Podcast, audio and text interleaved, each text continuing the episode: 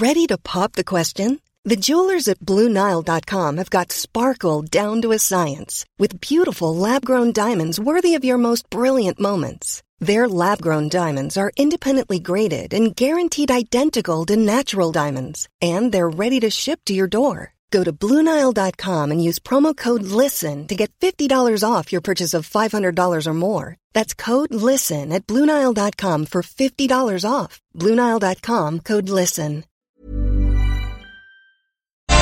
Con Miriam Lira.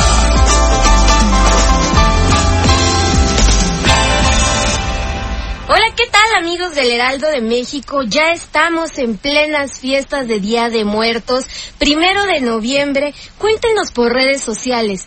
¿Qué es lo que les han puesto a sus santos difuntos? ¿Cómo los están consintiendo?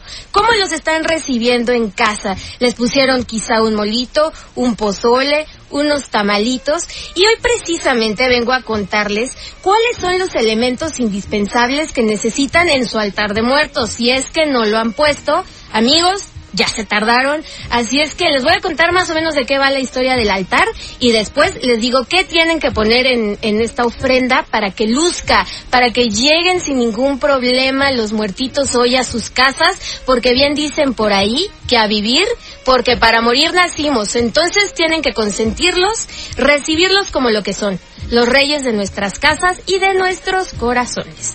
Entonces les cuento que dentro de la cosmovisión prehispánica, el acto de morir era todo un viaje hacia el Mictlán. ¿Y qué era el Mictlán? El Mictlán era ese lugar en el inframundo en el que llegaban todos los muertos y bueno, nuestros difuntos tienen que pasar un largo camino lleno de obstáculos.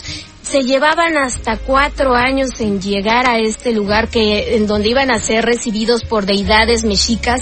Entonces tenían ya que llegar y pues presentarse y disfrutar de la vida eterna pero cuando vienen de regreso, lo que tienen que hacer es recorrer ese mismo camino. Entonces, por eso es que tenemos que celebrarlos con estas ofrendas y apapacharlos.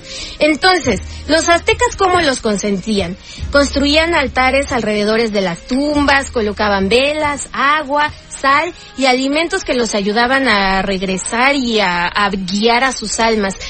También las flores de cempasúchil, que su nombre proviene del náhuatl y que se traduce como flor de los pétalos y que desde era considerada la flor de los muertos porque se da muy bien en esta época. Las calaveritas de azúcar, que las hay ahora de todo tipo, sabores y colores, azúcar, chocolate y amaranto. Estas este, calaveritas tienen un significado también muy importante dentro de la cosmovisión prehispánica porque datan de la época de los zompantlis que eran estos altares que hacían los mexicas para los dioses, en donde sacrificaban y empalaban a los a, a, a sus doncellas y las pues las dedicaban a sus dioses más importantes por las buenas cosechas, por el agua que tenían. Entonces cuando llegan los españoles y se dan cuenta de esta tradición, dicen, no, ¿cómo? No podemos tener tanta sangre derramada y les proponen cambiarlo por el azúcar, por, al, por alfeñique, que es de origen árabe y que tiene pues una mezcla de clara de huevo, azúcar, gotas de limón y una sustancia que es aglutinante de una planta que se llama chautle. Entonces, pues empiezan a hacer este sincretismo un poco más romántico, un poco más lleno de color y pues empieza a crecer esta tradición en torno a los difuntos mucho más que hasta ahora perdura y que tenemos como siempre presente. Calaveritas encontrar de amaranto, de chocolate, de azúcar, como bien les digo, pero para que cuiden la dieta, ahí les va. Una calaverita de azúcar pequeñita, de no más de 50 centímetros, tiene alrededor de 320 calorías. Entonces, para que vayan cuidando la dieta, solo una, por favor, en esta temporada. Si es de chocolate, es más, no crean que porque será azúcar es, es ahí se van, no, es mucho más, son 360 calorías.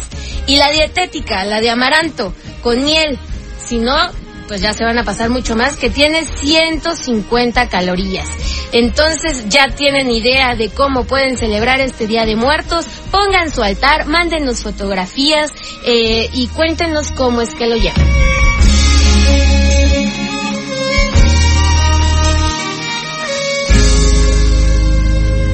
Muchas gracias por haber estado aquí en el dedo en la llaga. Nos vemos el lunes para empezar una semana más. Imagine the softest sheets you've ever felt. Now imagine them getting even softer over time. That's what you'll feel with Bowl and Branch's organic cotton sheets. In a recent customer survey, 96% replied that Bowl and Branch sheets get softer with every wash. Start getting your best night's sleep in these sheets that get softer and softer for years to come. Try their sheets with a 30-night guarantee. Plus, get 15% off your first order at bowlandbranch.com. Code BUTTERY. Exclusions apply. See site for details.